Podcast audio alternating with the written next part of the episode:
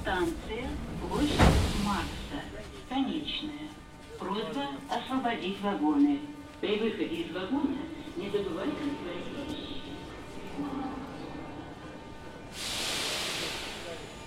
Playspotting. Regisseur und Dramaturg Boris Motzki und Schauspieler Istvan Winze unterhalten sich über ihre Lieblingsautorinnen und Autoren und vieles andere. Herzlich willkommen zu einer neuen Folge Playspotting.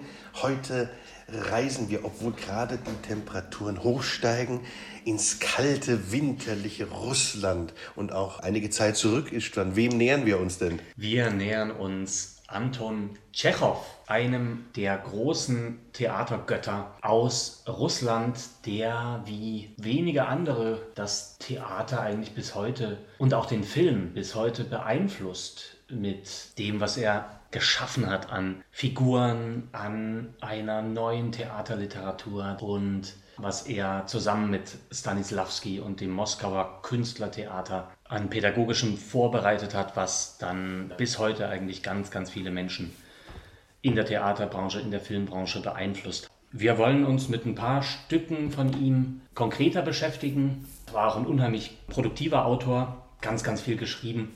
Wir wollen uns jetzt mal konkreter beschäftigen mit seinen auch ganz berühmten Stücken Die Möwe, den drei Schwestern, und Onkel Vanya, Onkel Vanya. den Kirschgarten bestimmt Kirschgarten, auch. Und dann genau. streifen wir auch wahrscheinlich noch Platonov, Ivanov und auch die kleineren Werke.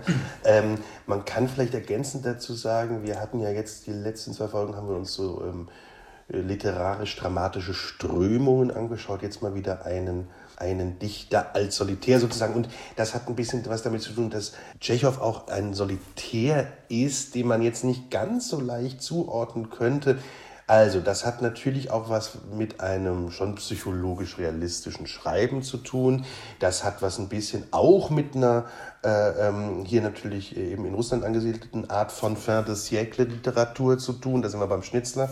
Ähm, also, es ist aber jemand, der so ein eigenes Werk geschaffen hat, dass äh, äh ja, Tschechow-Stücke sind Tschechow-Stücke. Ne? Man, man äh, ordnet die natürlich, wie gesagt, man kann die in, in, in ein paar Genres äh, äh, auch reinbringen, aber eigentlich ist ja ein Genre für sich. Ja.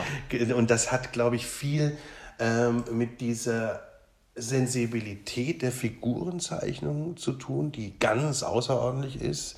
Es hat viel mit dieser ja, mit dieser russischen Langeweile, mit dem Gefühl des Ennui zu tun, was diese Figuren alle haben. Langeweile, Passivität, Lethargie, nicht raus können aus sich, aus ihrer Haut und trotzdem die Sehnsucht. Ne? Mhm. Also der große Ruf nach Moskau, wir kommen nachher bei den drei Schwestern dazu, der aber nie vollführt wird. Sie, sie stehen auch immer auf der Stelle und können nicht so richtig aus sich heraus. Das sind so ein bisschen die bestimmenden Themen die ihn auch so einzigartig machen. Genau. Du hast ja schon jetzt die Parallelen zu Schnitzler gezogen. Da will ich gleich noch welche oben drauflegen.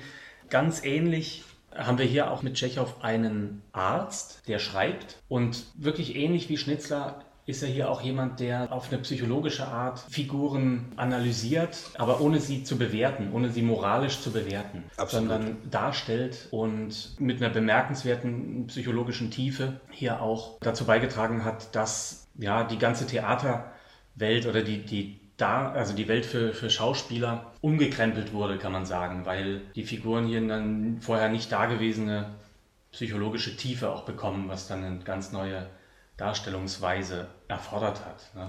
Das ist, glaube ich, ein Aspekt, der uns interessiert. Deshalb haben wir den auch schon ein paar Mal so ähm, ja, positiv herausgestellt bei Schnitzler oder ich hatte auch mal den Vergleich zum Romancier Georges Simenon gebracht.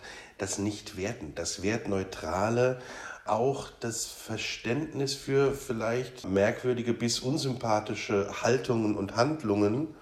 Also jedenfalls das, äh, das Ausstellen dessen, ohne es ähm, ja äh, äh, gleich negativ zu kommentieren.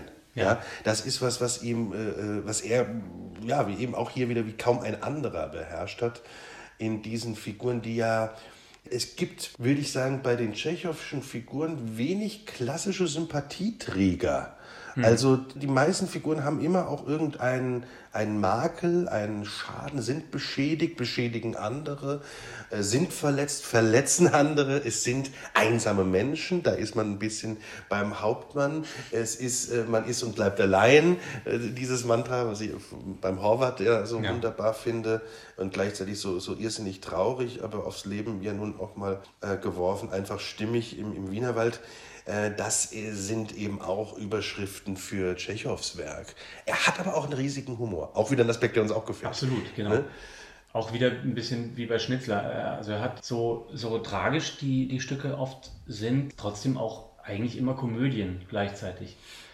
Und er schafft es immer, auch so einen, einen ironischen und unterschwelligen Humor in seine, in, in Dialoge ähm, einfließen zu lassen. Und es ist auch immer leicht, ne, bei, aller, bei aller Schwere. Ja, es ist lustig, wie du sagst, es ist diese, die unerträgliche Leichtigkeit des Seins Ja. von Kundera. Auch das könnte ein Titel äh, jetzt, also von einem, einem Tschechow-Stück sein oder auch bei, über, ein Essay über Tschechow. Ja. Äh, oder vielleicht ein super Titel auch für den Podcast, für die Folge. äh, äh, nein, weil es hat, es, hat, es hat beides eben, ne? die Schwere und die Leichtigkeit. Ja. Es hat diese, klischiert gesagt, traurige russische Seele und gleichzeitig diese Komödiantik der Schrulligkeit von Figuren.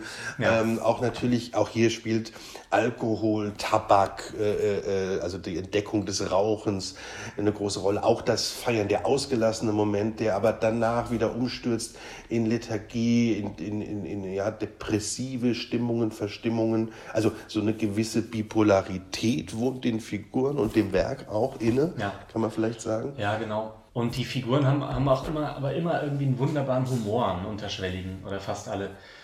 Und äh, vielleicht ganz kurz noch zum, zum historischen Kontext. Ja, er ist geboren ja 1860 in Taganrog in Südrussland.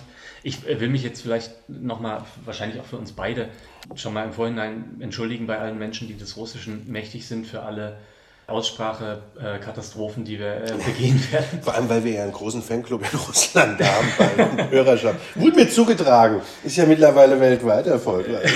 Äh, nee, Ähm, total. Also ich, Und genau, äh, genau, wie du sagst. das ist natürlich auch was, was immer schwierig ist bei, bei Tschechow-Stücken, dass die Figuren alle sehr, sehr viele Vornamen haben und Nachnamen und dann auch noch Spitznamen und in den Stücken auch immer abwechselnd mit all diesen Namen bezeichnet werden, was es immer äh, nötig macht, eigentlich, dass man sich so eine Liste mit dem Personal des Stücks daneben, also mir zumindest, äh, hilft das immer sehr, wenn ich eine Liste daneben lege, dass ich mal gucken kann, über wen die Figuren jetzt gerade reden. Und ja, aber das ist so eine kleine Hürde, über die man drüber äh, springen muss. Danach ist es sehr gut lesbar, finde ich immer und sehr schön. Aber nochmal zurück äh, zu, der, zu der Historie.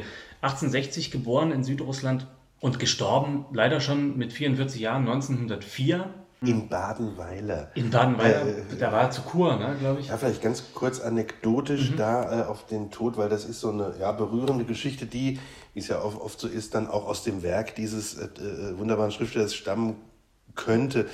Er war auf Kur mit äh, ähm, ähm, seiner Frau Olga Knipper und ähm, es wird berichtet, dass er sich dann da äh, nicht wohl fühlte und ein Arzt äh, gerufen hat und er sagte, er konnte eigentlich nur ganz wenig Worte Deutsch, aber er muss gesagt haben, ich sterbe und hat nach Champagner verlangt und trank ein Glas Champagner, sagte, lange keinen Champagner mehr getrunken, drehte sich rum und starb. Ja. Das, das ist ein, ähm, ja, äh, natürlich eine, eine Anekdote, ähm, wo man ja auch nie ganz weiß, was ist da vielleicht auch ein bisschen literarisiert, fiktionalisiert, aber das Schöne ist, es hat dieses Schwere und Leichte. Es hat Champagner und Sterben. Das könnte auch wieder eine Art von, von Prämisse sein. Dieses, ja, diese sentimentale, im positiven sentimentale, melancholische Sehnsucht und gleichzeitig die ein bisschen Ironisierung dessen, aber alles auf eine sehr zärtliche, äh, ja, humanistische Art und Weise, würde ich jetzt so ein bisschen sagen. Es ist, ist ein sehr, ist ein sehr feinfühliger ähm, Autor auf jeden Fall. Ja. Und ähm, davon geben Zeugnis ab. Auch da ein, ein jetzt nur ganz kurzer Streif.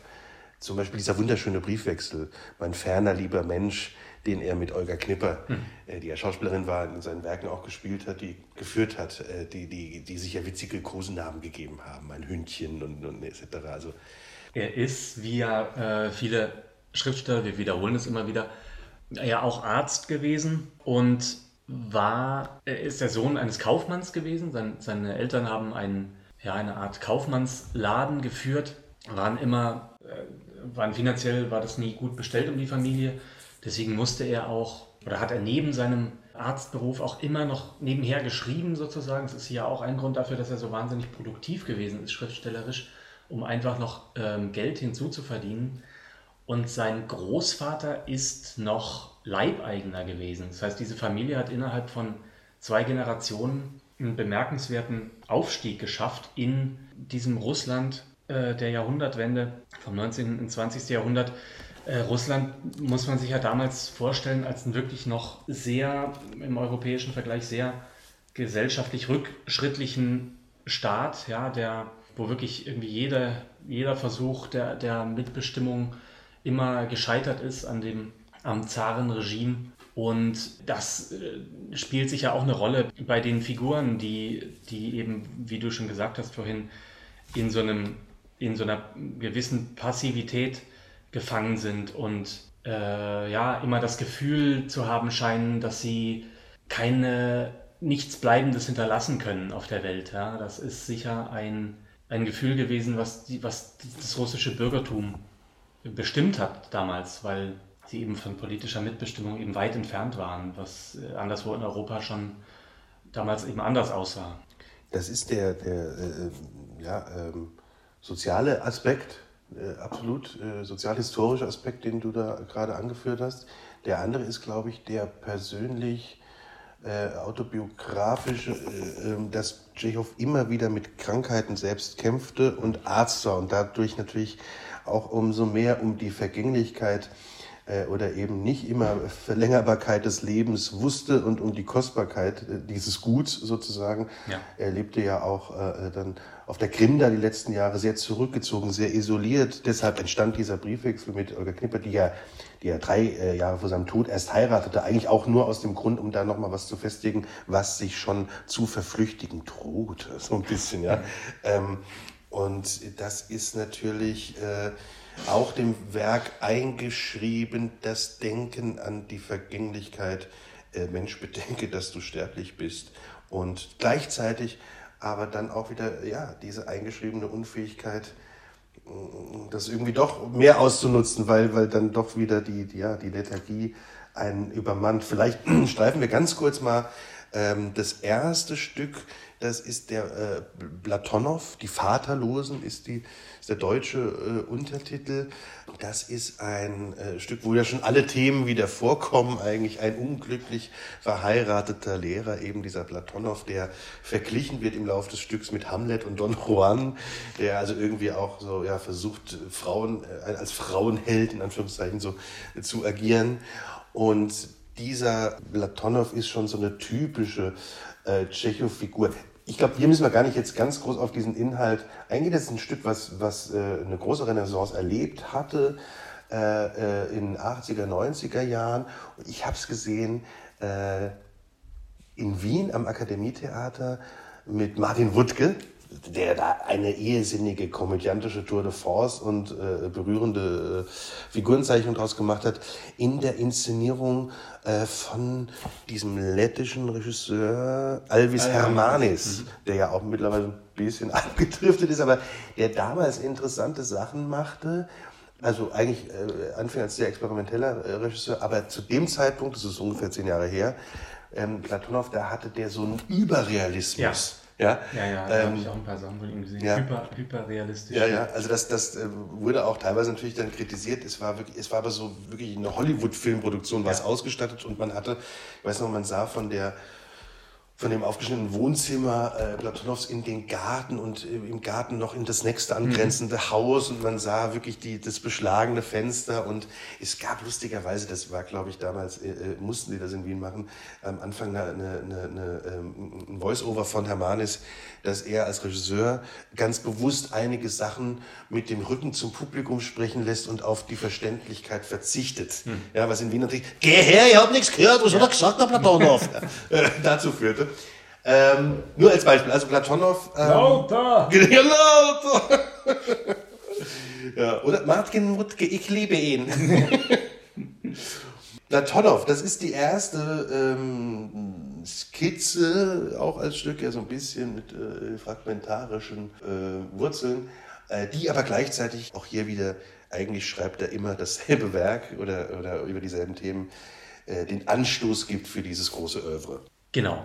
Wie wir auch bei vielen anderen Autoren immer wieder feststellen, gilt auch hier bei Tschechow dieses Vorzeichen des Autors, der immer wieder die gleichen äh, Themen umkreist. Ja. Es gibt immer wieder ähnliche Figurenkonstellationen und auch hier gar nicht so eine, es gibt eigentlich nie eine große Handlung in den Stücken. Ja. Es gibt immer, also keine große äußere Handlung. Ja. Es gibt Sehnsüchte. Sehnsüchte, genau. Menschen sind oft auf einem Landsitz zusammen und reden oft auch aneinander vorbei. In dem ersten Stück, was nach einem ersten Misserfolg dann ein Riesenerfolg geworden ist, nämlich Die Möwe, ist ja auch eines seiner bekanntesten Stücke. Es ist 1895 rausgekommen, glaube ich, oder geschrieben worden, genau. Da haben wir eben das Setting, was auch in den vielen anderen Stücken danach dann wieder eine Rolle spielt. Es spielt auf einem Landsitz. Eine wichtige Figur ist die Irina Nikolaevna Arkadina,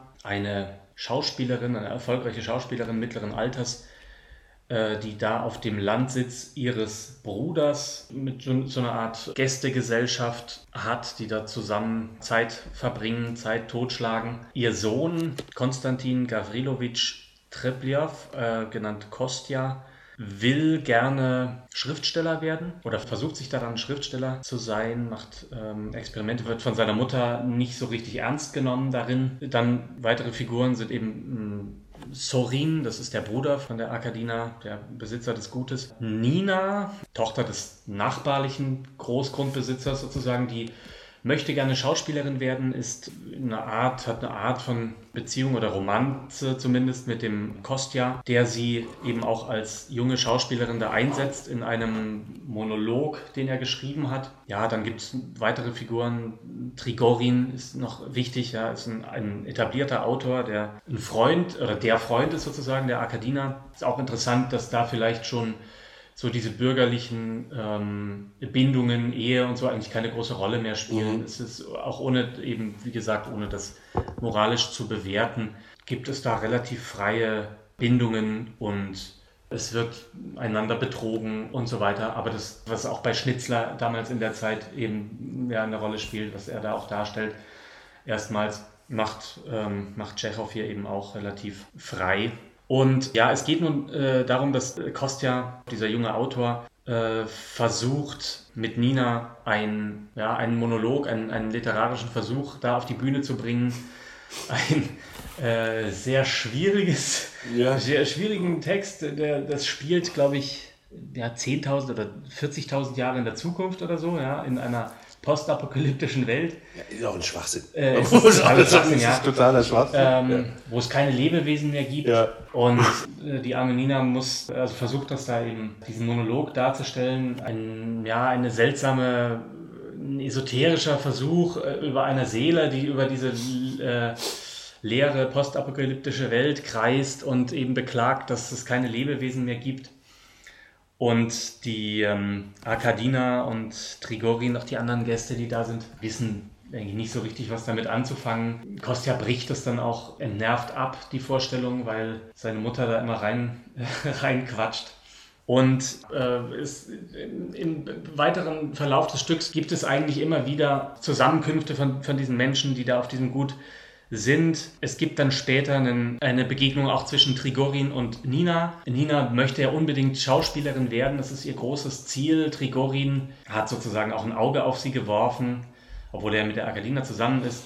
ermutigt sie, mit ihm sozusagen nach Moskau zu kommen und äh, dort ihr Glück zu versuchen als junge Schauspielerin. Ja, lässt sozusagen dann den, den Kostja dort zurück. Es gibt dann einen großen Zeitsprung. Ich glaube, zwei Jahre, zwei, drei Jahre vergehen. Ja, Trepljow ist, äh, also Kostja, ist mittlerweile äh, ein Schriftsteller geworden, der einigermaßen erfolgreich ist wohl, aber nicht richtig glücklich. Und Nina mittlerweile eine mäßig erfolgreiche Schauspielerin geworden, hatte eine Affäre mit besagten Trigorin, mit dem erfolgreichen Schriftsteller, hat auch ein Kind von ihm wohl gehabt und ähm, ist sehr unglücklich eigentlich. Ja, kommt zurück auf dieses Gut. Die ganzen Personen treffen eben nach diesen Jahren dort wieder aufeinander und Nina und Kostja treffen hier wieder zusammen. Und Nina ja, hat einen, einen relativ langen Monolog, in dem sie ihm eigentlich ihr ganzes Leid schildert, ihr, ihr, ihren Versuch, glücklich zu sein als Schauspielerin, was aber nicht so richtig funktioniert hat, ja, ihre Affäre mit Rigorin. Und dann sagt sie Kostja auch, was, was ihn wahrscheinlich dann am meisten erschüttert, dass sie eben immer noch Trigorin nachtrauert, dieser, ähm, mhm. dieser kurzen Beziehung, die sie mit ihm hatte. Äh, es resultiert jedenfalls daraus, äh, darauf, dass ähm, Kostja sich dann erschließt, ja, gegen Ende des Stückes. Es ist ein Stück, das eben auf sehr vielen verschiedenen Ebenen funktioniert. Du hast es ja gerade wunderbar äh, dokumentiert, wie die Handlungsverläufe, Verzweigungen sind bei einem, äh, ne, scheinbar äh, äh passiert nicht viel. Moment passiert dann doch sehr viel, natürlich ja. Äh, äh, unmerklich, subkultan. Und es ist, ein, es ist eben auch neben den besprochenen Themen es ist ein Metastück über Kunst und äh, die Verknüpfung äh, Kunst und Leben. Die Verknüpfung kann die Kunst den Alltag in eine poetische Dimension überführen und erhöhen. Äh, es ist natürlich ganz klar ein Stück über Schauspielerei und über Schriftstellerei und gleichzeitig auch über verschiedene Qualitäten davon. Also so sehr er nicht wertet, zeigt er aber verschiedene Qualitäten davon ähm, und zeigt natürlich auch die Schwierigkeiten. Äh, äh gibt sie auch also er gibt sie nicht der Lächerlichkeit preis, aber er zeigt, was passiert, wenn da kein Erfolg kommt oder wenn man vielleicht merkt, man ist nicht so begabt, wie man dachte. Also das ähm, schwierige Verhältnis von eigenem künstlerischen Antrieb und von außen bemessener Qualität. Ja. Die Frage, äh, ne, wie genialisch kann ich sein oder stelle ich es mir nur vor zu sein? Die Frage nach Ruhm und nach Erfolg. Ja? Genau, die Frage auch, wie, wie glücklich kann ich überhaupt werden als ja. Künstler oder ja. wie sehr ja. kann ich von mir preisgeben oder wie sehr muss ich mich auch selbst zu irgendwas stilisieren, um ja. in diesem Betrieb Erfolg zu haben. Ne? Wie sind die Moden des Markts? Wie ist eigentlich mein eigener persönlicher Geschmack? Also ja. das beschriebene merkwürdige Zukunftsstück hat ja auch was eigentlich mit einer aufbrecherischen, bilderstürmerischen Qualität eines jungen Menschen zu tun. Und gleichzeitig glaubt man da auch die Kunst völlig neu zu erfinden. Wir sind jetzt auch mhm. beide ungefähr äh, 20 Jahre plus minus in der Branche und wissen, naja, neu erfinden werden wir so wohl nicht mehr, aber wir können uns darin vielleicht ein bisschen zurechtfinden. Aber klar ist hier die Frage von jungen Künstlerinnen total gerechtfertigt zu stellen, inwiefern gibt man sich in ein System rein, inwiefern kann man es äh, aushebeln und inwiefern hat man äh, Lust daran, äh, vielleicht ja, es miteinander zu verknüpfen. Ja ja, die Umstürzung und das Mitarbeiten eines künstlerischen Systems. Genau. Das ist. Äh, ich wollte, ich wollte ganz kurz nur noch, nur noch mal ergänzen, um das, ähm, oder wir haben ja alle gemerkt, wie schwierig das jetzt wieder ist, über die, die Handlung zu beschreiben, weil es ja, wie du gesagt hast, eben so viel ineinander verflochten ist. Um, nur um es noch komplizierter zu machen, es, es gibt natürlich, es gibt noch weitere, es sind eigentlich alle sind irgendwie unglücklich ineinander verliebt, ja, und äh, immer in, in eine Person, die diese Liebe eben nicht erwidert, weil sie eben unglücklich in jemand anderen verliebt ist. Ja, es gibt noch Mascha, ähm, die Tochter von dem Gutsverwalter, die eigentlich in den Kostja verliebt ist und äh, aber da nicht auf Gegenliebe stößt, die sich dann, die ihrerseits eben verehrt wird von einem Lehrer, äh, den sie dann später heiratet, mit dem sie aber überhaupt nicht glücklich wird auch. Und, und so sind es eigentlich ganz viele kleine, ganz kleine Handlungen, ja, oder ganz kleine eigene Handlungen von den Figuren, die, die da ineinander verflochten sind, ja, ohne eigentlich eine, eine große dramaturgische Gesamthandlung zu erzählen, ja, sondern es sind eigentlich ganz viele kleine Tragödien, die da ineinander verflochten sind. Ja, die, die kleinen Tragödien machen das eben auch so zeitlos und es ist, wie gerade angeführt, ein Theaterstück. Also glaube, wir beide kennen auch, ne, auch so ja an der Schauspielschule unterrichten sehr viele, die sich aus der Möwe äh, einen Vorsprechmonolog aussuchen. Das kann man natürlich auch gut arbeiten, weil, wie gesagt, die, an diesen Figuren man so viel Schönes, Brüchiges, Ambivalentes äh, zeigen kann. Man hat es auch natürlich irgendwann äh, schon ein bisschen satt, weil man sehr viele Ninas hat vorsprechen sehen. Es ist ein, ein, ja, bestimmt eines der am stärksten adaptierten, rezipierten Stücke von, von Tschechow. Es gibt äh, zum Beispiel ganz interessante Übertragung auch äh, in, in die heutige Zeit, also heutig ungefähr vor 20 Jahren, äh, plus minus hat der Claude Miller äh, ähm, eine Verfilmung gemacht, die kleine Lilly, La Petite Lily, mhm. mit der ganz jungen Ludivine Sagnier. Und da spielt das in der Bretagne im Hier und Jetzt und ist in die Filmbranche ah, ja. verlegt. Ne? Also das kann man natürlich ganz einfach mit ein paar Vorzeichen-Umkehrungssachen aktualisieren.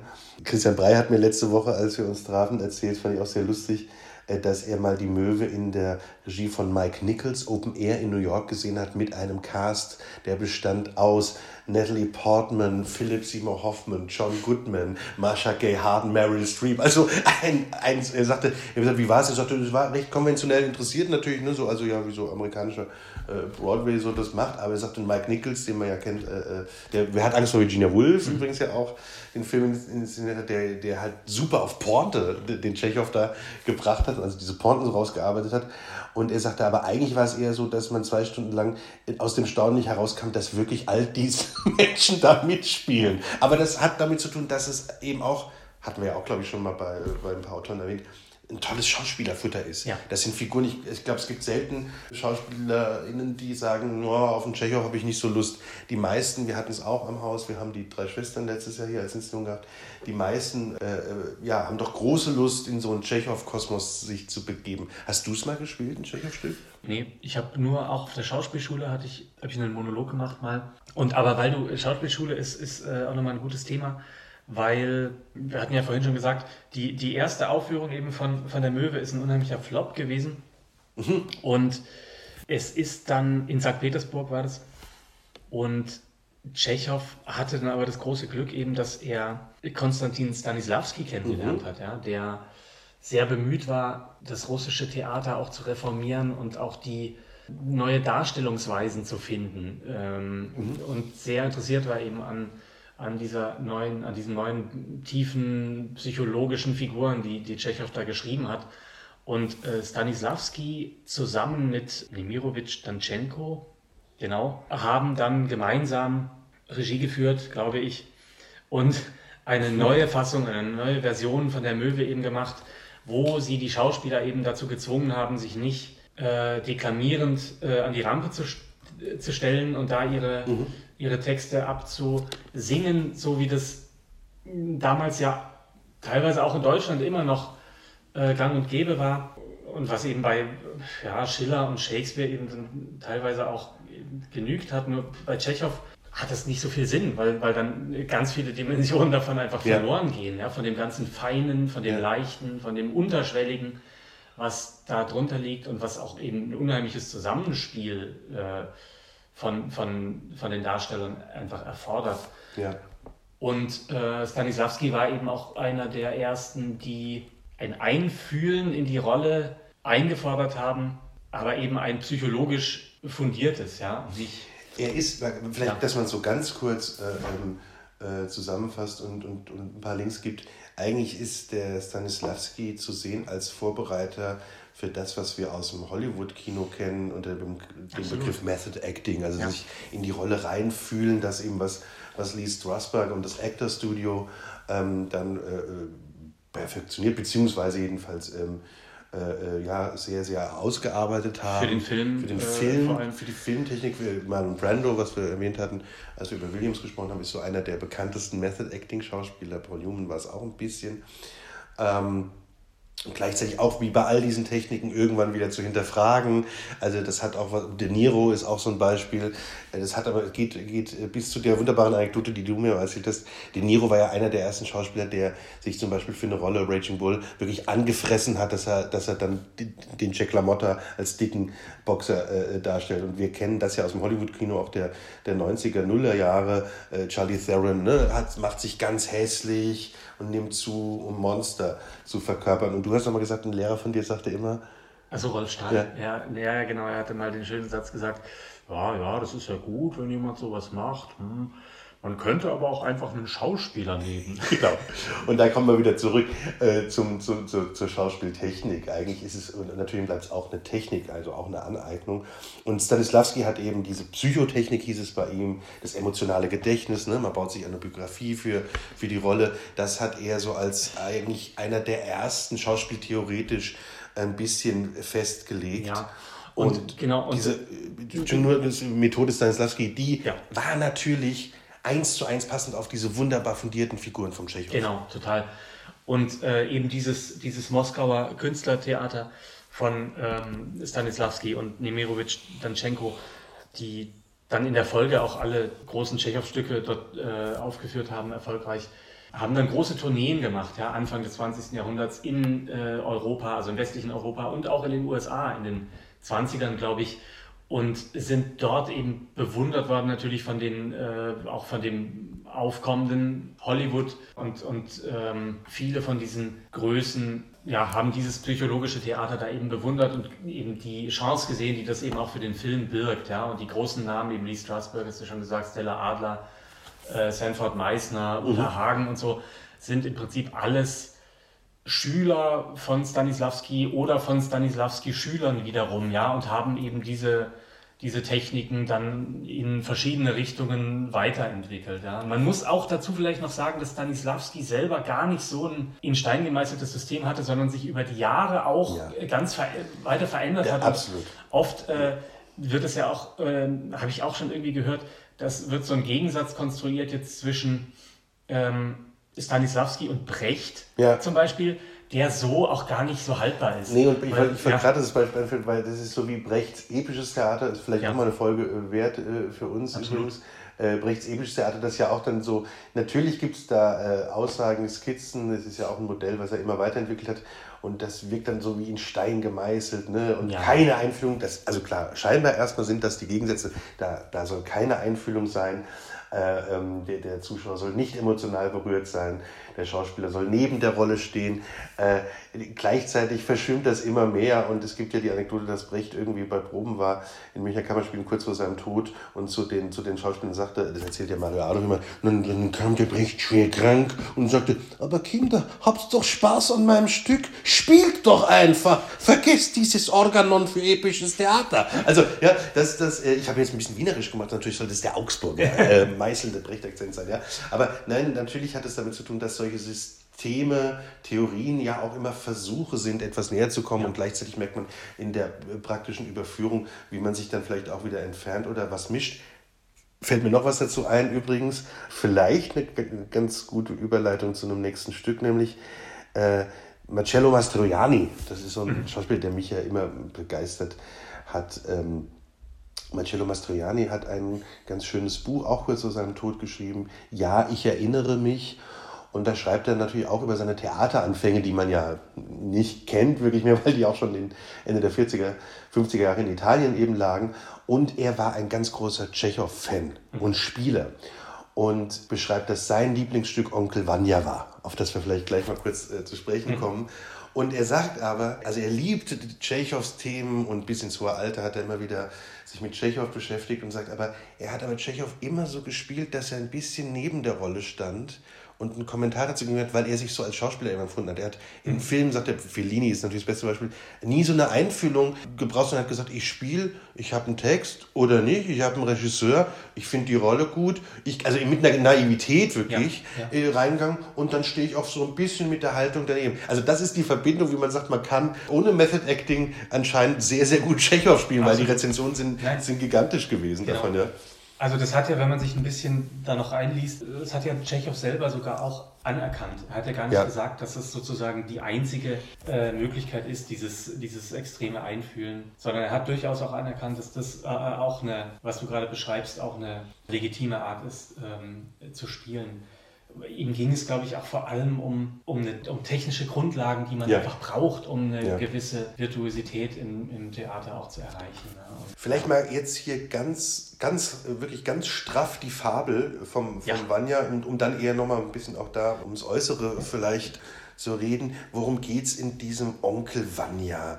Ähm, ein emeritierter Professor äh, kommt mit seiner natürlich mal wieder viel jüngeren Frau Elena aufs Land und äh, nervt dort die Leute. Ja? Er, er, ist lethargisch, er ist ein absoluter Hypochonder. Und äh, es gibt dann diesen Vanya, diesen titelgebenden Onkel Vanya, der Schwager aus der ersten Ehe des Professors. Und äh, der sieht sich eigentlich wiederum um sein Leben betrogen und versucht, den Professor zu erschießen. Ganz knapp die Fabel. Viel mehr erstmal gar nicht inhaltlich dazu. Äh, das ist ein Stück aus dem Jahr 1896. Die Uraufführung war 1899, auch wieder in eben jenem Moskauer Künstlertheater. Und äh, es spielt auf einem Gut, wie meistens äh, bei Tschechow ist es das Gut Serebrjakovs, äh, das habe ich jetzt wahrscheinlich auch etwas dürftig ausgesprochen. Was ist so interessant an dem Vanya? Es ist hier auch das Atmosphärische, also das, was wir in der Möwe finden, diese gegenseitigen Verliebtheiten, äh, Betrügereien, die finden sich natürlich auch hier. Wir haben hier auch von dem Arzt Tschechow einen lustigen Kommentar zur Hypochondrie. Wir haben hier auch ähm, einen Kommentar zur Scharlatanerie. Und äh, es ist zum Beispiel so witzig, der, der Astroff, also dieser Professor, äh, im Eröffnungsdialog fängt sofort an mit will nichts brauchen, nichts wollen, niemanden lieben. Ja? Und da merkt man schon, er wird einem schwer auf den Nerv gehen. Das kann nämlich nicht stimmen. Ja? Also auch, auch da, ohne es wieder zu werten, aber trotzdem natürlich hat er diese Eigenheiten und auch Schrulligkeiten von Figuren. Äh, der Tschechow hatte, finde ich, im, im Vanya ganz insbesondere in die Höhe, in die Spitze getrieben. Mhm. Ja? Auch eben dieser Onkel Vanya, auch eine schrullige, schrullige Figur, eine, eine merkwürdige Figur. Man weiß auch lange Zeit gar nicht so, in welche Richtung geht's, was er vorhat, bis er dann plötzlich so ja fast zum, zum Mörder Mörder äh, werden. ja? Also ich habe den, den Vanya, das ist so ein Desiderat, den habe ich leider nie im Theater gesehen. Ich kenne nur so ein paar Schnipsel aus, aus alten Aufführungen.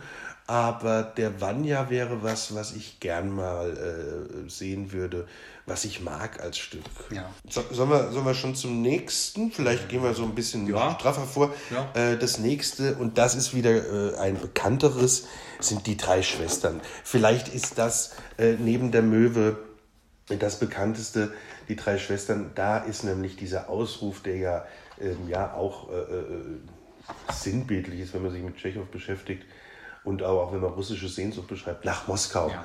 Das ist das Motiv dieser drei Schwestern, die nach Moskau wollen, es aber nicht schaffen.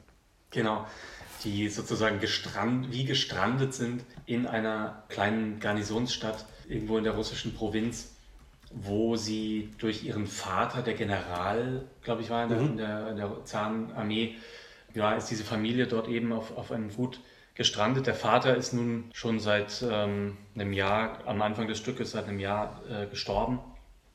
Und anlässlich des, des Namenstages der jüngsten, Irina, der jüngsten der, dieser drei Schwestern, treffen dort viele ja, Offiziere vor allem zusammen und äh, andere Gestalten auch aus dieser äh, Stadt. Also es gibt noch einen, einen Lehrer, einen Arzt. Ja, der Lehrer auch, auch eine ganz traurige Figur, ja, der unglücklich verheiratet ist und alles versucht, aber einfach nicht geliebt werden kann. Ne? Dann gibt es die, du hast schon erwähnt, ne? Ja, genau. die Soldaten. Ne? Genau, also Offiziere noch. Ne? Äh, Tusenbach ist da die, die herausragende Rolle eigentlich, der Leutnant Tusenbach, der sich dann verliebt ähm, in eine der Schwestern. Genau, Tusenbach heiratet dann Irina ne, später. Also Irina heiratet später Tusenbach, die jüngste genau. der drei Schwestern. Genau. Äh, Mascha ist eben verheiratet, unglücklich verheiratet mit dem, mit, äh, dem Lehrer, Kuligin, ja. Kuligin glaube ich. Ja, Habe ich übrigens mal äh, äh, unseren guten Freund Tilman Mein, liebe Grüße, wenn du uns mal hörst, äh, in der Rolle gesehen, der eine wunderbare Parodie von oh, gewissen anderen theatralen Vorbildern daraus machte. Äh, wo, wo, wo, in, in ähm, Entschuldigung, jetzt habe ich kurz die Farbe unterbrochen, wir kommen gleich wieder zurück. Äh, in Osnabrück habe ich die drei Schwestern vor, ja, bestimmt auch wieder zehn Jahren ungefähr gesehen, in einer schönen Inszenierung von der ah. Annette Pullen, die sehr auf das satirisch-groteske Element aus ja. war. Äh, da wieder das, was wir vorhin angeführt haben, Leichtigkeit, Schwere. Wir hatten jetzt hier wiederum äh, am Staatstheater in Mainz letztes Jahr eine Inszenierung, ähm, äh, die eher das melancholische Element äh, unterstützt hat. Ja? ja, und es ist dann auch noch eine ganz traurige Figur, ist ja eigentlich der, der André, also der ja. Bruder dieser drei Schwestern, der eigentlich so eine Karriere an der Universität angestrebt hat, dann aber eben auf diesem Gut bleibt und das da verwaltet, dann äh, auch eine, eine heiratet. Ähm, äh, Natascha, eine, eine sehr äh, übermächtige äh, Frau, die. Ja, und auch irgendwie äh, kommt aus einem anderen Milieu, wird deshalb mhm. nicht so ganz akzeptiert, ist aber, ist aber gleichzeitig eigentlich eine emanzipierte Frau. Total, ja. Äh, das äußert sich aber leider auch manchmal so ein bisschen äh, im, im, ja, im Überschwang, dass sie, dass sie den Mann, den eher lethargischen Mann, sehr, sehr rumkommandiert. Ja, genau. Und eben dieses Regime auf diesem Gut ja. da übernimmt und die drei Schwestern, die ja irgendwie eigentlich weg wollen, aber gleichzeitig natürlich auch daran hängen, ja. da dann rausdrängt mehr, mehr, nach und nach. Und der André selber dann auch, ähm, ja, auch zum Spieler wird ne? und da ganz viel, äh, also dieses Gut fast verspielt äh, und sich auch so in sein Schicksal ergibt, also gar, gar ohne irgendwie selber und es, ist, es kommt uns zugute mit unseren Inhaltsangaben. Es, es läuft wirklich alles so ins Nichts. Also die Stränge, ja. die wir ja auch manchmal so ne, gerade jetzt wieder so zusammenführen müssen. Aber es ist hier wirklich so, es, es gibt so Nebenhandlungen, die laufen aus, ohne dass es weitergeht. Es gibt dann auch einen, einen Todesfall in dem Stück. Man muss ja gar nicht alles jetzt spoilern für, für vielleicht Leute, die es noch nicht kennen. So. Aber es, es sind immer so auslaufende Handlungen. Es ist ein absolutes Nichts, was da regiert. Nicht umsonst wurde in der Literaturwissenschaft äh, äh, wurden die drei Schwestern mit einem Vorläufer von Beckett's Godot verglichen. Ja, genau. Dieses Warten, diese genau. Wartesituation, diese Passivität, dieses ja. Nicht-Können, ja, das ist in den drei Schwestern. Deshalb muss man total aufpassen bei Inszenierungen, dass die, also, oder ist, ist die große Hürde ist, dass, dass äh, Langeweile darstellen nicht langweilig ja. beim Rezipienten rüberkommt. Und das, ja. das kann auch passieren. Ich habe es mal gesehen. Ich hab, das ist, glaube ich, das Stück von Tschechow, was ich am meisten im Theater und mhm. Gesehen habe. Ich habe es mal gesehen in der Josefstadt, mhm. auch schon wieder bestimmt zehn Jahre her, in der Regie von Thorsten Fischer, sehr gut besetzt mit Tonio Arango, Sandra Czerwig, äh, solche wirklichen äh, Größen.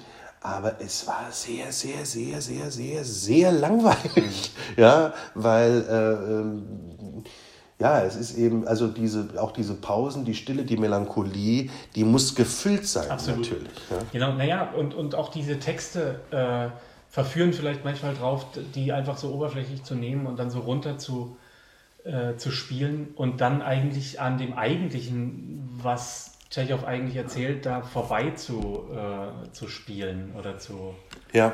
äh, Regie zu führen. Ne? Da muss man, muss man wirklich aufpassen, dass diese Sehnsucht und auch die Hoffnung, die bei vielen Figuren, auch wenn sie vielleicht verschüttet ist, trotzdem immer noch drunter liegen muss, glaube ich, ohne die ähm, geht es nicht oder wird es dann schnell eindimensional, wenn man nicht aufpasst. Die, ähm, genau, und die Eindimensionalität ist ja eben das, was nicht beim Tschechow zu finden ist. Genau. Äh, vielleicht einen ganz kurzen Sprung, bevor wir auf das letzte, und das ist auch nochmal ein ganz großes Werk, äh, eben den Kirschgarten zu sprechen kommen. Äh, es gibt ja von Tschechow irrsinnig du hast vorhin auch schon im Vorgespräch wir gesagt, er hat wahnsinnig viel geschrieben für ein auch nicht so langes Leben. Der hat ja wahnsinnig viel auch Erzählungen äh, geschrieben, Novellen geschrieben. Er wollte immer, ich glaube, das wohnt ja auch vielen inne, den großen Roman schreiben. Leider gibt es den nicht, aber wie so oft, wenn man diese Erzählungen zusammennimmt, dann hat man einen großen Roman und wenn man das ganze Werk zusammennimmt, ja. hat man eine, eine große Geschichte über Russland und über den Menschen, sagen ja. wir so, ja äh, und über das Dasein. Es gibt zwei, ich sag mal, ein bisschen äh, fast Pasticcios seines Werkes, weil die wirklich einmal Elemente rausgreifen, nämlich wirklich eher das Komödiantische. Das sind diese kurz äh, Einakter der Bär und der Heiratsantrag. Auch die werden sehr, sehr gerne äh, auf Schauspielschulen, von Schauspielschulen gemacht. Äh, zu Recht, weil, weil man da natürlich ein irrsinniges komödiantisches, auch technisches äh, Talent zeigen kann und gleichzeitig wie beim Tschechow trotzdem in eine Tiefe ganz schnell kommen kann. Ja. ja. Die müssen wir jetzt, finde ich, gar nicht inhaltlich groß, groß äh, beschreiben, Bär und Heiratsantrag. Jedenfalls sind es lustige Streitereien, ja. kann man vielleicht kurz sagen. Und ähm, habe ich mal ganz toll irgendwie bei einem Ernst Busch Abschlussversprechen gearbeitet vom, vom äh, Michael Schweighöfer gesehen, echt irrsinnig komisch. So, äh, du hast aber äh, eine Begegnung gehabt mit dem dritten, sag ich mal, was so ein bisschen da rein. Ja, über die, über die Schädlichkeit des Tabaks, auch ein, ein Einakter oder Monolog von Tschechow eigentlich für einen älteren Herrn, der auch so unter der Fuchtel seiner Frau steht und versucht, also der nicht rauchen soll und ja, ja. Äh, ist aber eigentlich gerne tut, auch ein Alkoholiker ist und äh, sein Leid eigentlich klagt die ganze Zeit. Und ja, das sind auch vielleicht nicht in so einer ganz großen Tiefe wie, wie bei, den, bei den anderen Stücken, aber trotzdem natürlich schöne, ambivalente Figuren, äh, wo man aber auch immer aufpassen muss, finde ich, wenn man das macht, diese Tiefe, die es hat, äh, ja, die, der, der gerecht zu werden. Ja, ja, ja. Das ist auch scheinbar, also da halten wir jetzt wieder den Vergleich jetzt mit der Resa, die ja auch ja. Tschechow als Vorbild angibt. Ja. Das ist so scheinbar leicht, ne? also Bär und mhm. Heiratsantrag. Wie gesagt, die sind schon eher die, das sind schon eher die, die, die Comics im tschechischen Werk. Aber natürlich kann man, darf man die nicht unterschätzen. Ja. Weil sie brauchen auch ein irrsinniges Maß an, finde ich, Technik. Wir haben ja vor, vorhin, ohne jetzt, man muss ja keine, keine Schelte betreiben, wir haben bei YouTube so ein bisschen durchgeschaut und da gibt es schon auch Beschäftigung mit den Monologen oder Einleitungen, wo du sagst, ja, äh, fürs Private vielleicht nett, für die private Geburtstagsfeier, aber bitte lasst uns doch nicht dran teilhaben. ja. ja, also es ist, äh. es ist ja wie auch bei Schnitzler äh, natürlich, das, worauf es ankommt, ist eigentlich äh, oft das Ungesagte. Ja, ja. ja oder, oder die Subtexte. Und das ist zentral einfach ja. bei, bei Tschechow. Absolut. Und vielleicht kommen wir zu dem letzten äh, und eben nochmal auch größer zu beleuchten, weil sehr großen und großartigen Stück, wie ich auch finde, der Kirschgarten. Der Kirschgarten, auch wieder Komödie genannt und auch durchaus komödiantisch, aber eben auch sehr tragisch, ähm, ist das letzte Stück, was äh, 1903 entstanden ist und zu Tschechows 44. Geburtstag 1904 wieder in Moskau uraufgeführt wurde, wieder am Künstlertheater. Und es war das letzte Stück, eben bevor Tschechow dann an, an Tuberkulose nur ein halbes Jahr später äh, leider verstarb. Ja. Das Stück spielt auch genau in dieser Zeit, 1900. Ort ist, Überraschung, ein russisches Landgut, ja, äh, von einem eben so als ja, großartig geltenden Kirschgarten umgeben. Anja, die Tochter ähm, der Gutsbesitzerin, holt ihre Mutter aus Paris zurück. Das Anwesen ist nämlich leider hoch verschuldet. Es muss versteigert werden. Und darum geht es jetzt, wie geht man damit um, dass sozusagen ja, der Ort, der familiäre Ort wegbrechen soll. Ne? Ja. So, das ist eigentlich die, die Grundfabel. Es gibt eine Idee der Rettung. Das ist der ehemalige Bedienstete der Familie, der Kaufmann Lopachin. Der hat nämlich die Idee, äh, Datschen, also äh, Ferienhäuser auf dem Grundstück, ne, ich habe auch eine Datsche da drüben, ne, äh, zu errichten und die an Sommergäste zu vermieten. Aber dafür, und das ist jetzt das große, also das ist so, äh, der Cashgarten ist das große ähm, ist die Übertragung des Novellistischen ins Drama. Es gibt nämlich die, den unerhörten Vorschlag oder die unerhörte Begebenheit. Dafür müsste man den Kirschgarten abholzen, der gerade in seiner Blüte steht. Ja. Natürlich steht dieser Kirschgarten, ist ja klar, also ist auch ne, das zweite novellistische Ding symbolhaft, steht der ja auch für äh, Tschechows Leben, was kurz vor der Abholzung steht sozusagen. Es steht für den Übergang der Zeiten. Das ist ähnlich wie beim Schnitzler. Ne?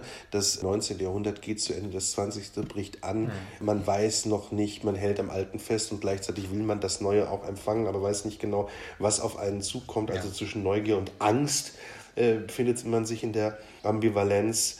Es gibt auch noch die andere Möglichkeit, wenn ähm, die Varja, heißt sie, glaube ich, ne? Mhm. Äh, die Pflegetochter, wenn die Lopachin heiraten würde, das wäre auch noch eine Lösung.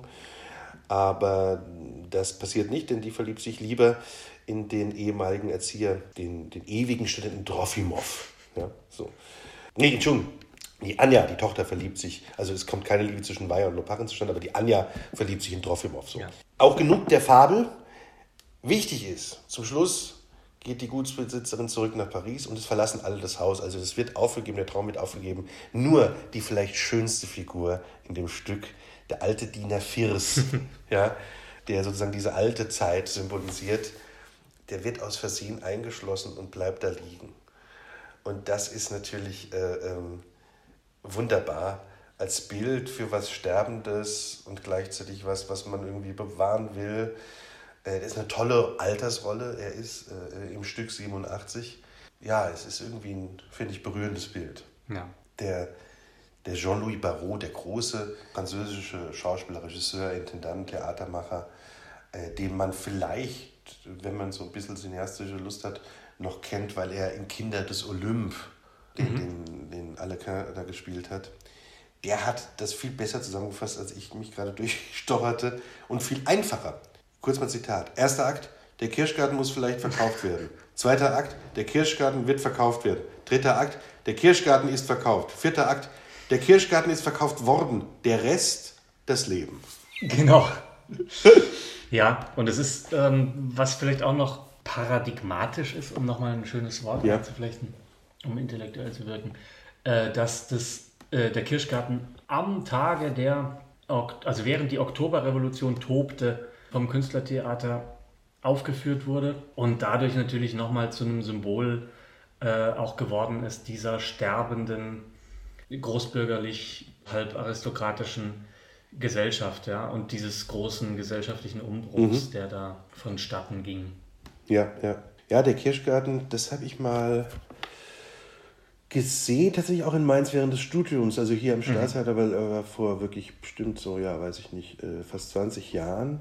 Da kann ich mich jetzt, das wäre jetzt unfair, kann mich wirklich nicht mehr so an die Inszenierung erinnern, ist aber natürlich auch äh, ja, sehr bekannt äh, im Deutsch, in der deutschsprachigen Rezeption ist diese Peter Stein-Inszenierung, der sich ja viel mit Tschechow beschäftigt hat, und natürlich auch in so einem Über-Hyperrealismus, der ja damals dann eben diesen Kirschgarten da auch hat richtig so aufbauen lassen an, der, an der Schaubühne. Ähm, äh, es gibt ja so eine Dokumentation, wo du heute Peter Stein in der Toskana siehst und er schaut sich seine alten Inszenierungen an. An seinem Olivenhain. Ja, und das ist aber so ein bisschen unerträglich, weil er dann irgendwann sagt, schauen Sie da, da, die Bäume, so hat man Theater gemacht. Machen Sie aus, ich kann es nicht mehr sehen, das ist ja vorbei.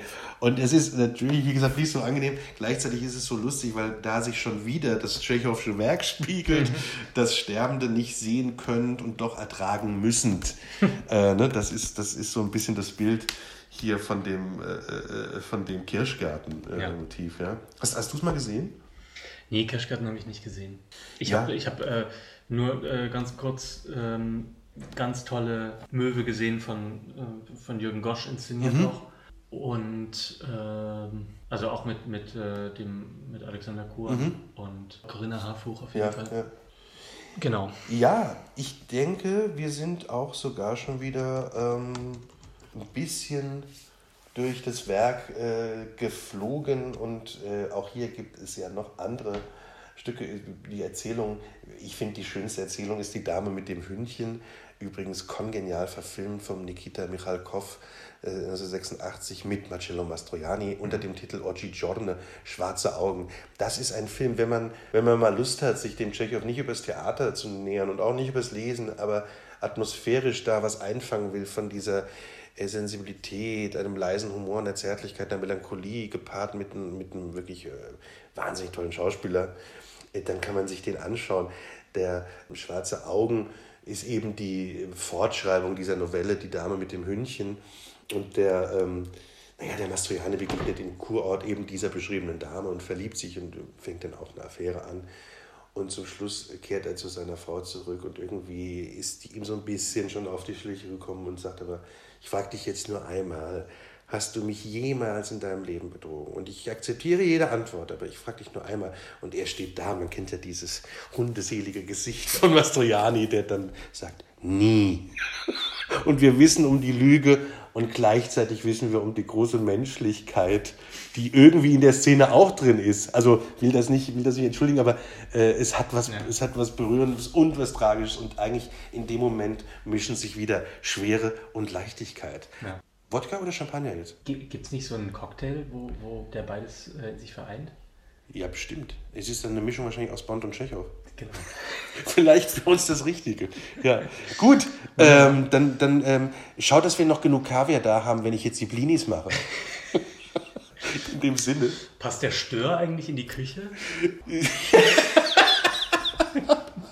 Gut, Sie sehen, äh, äh, Sie sehen, sage ich schon, oh Gott.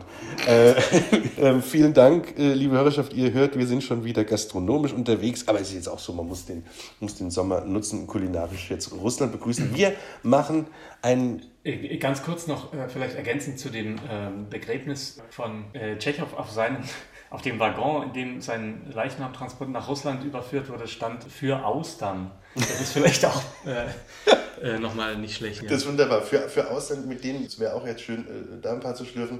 Ähm, was ich noch sagen wollte, wir machen eine ganz kleine äh, äh, Mini-Sommerpause, aber auch nur scheinbar.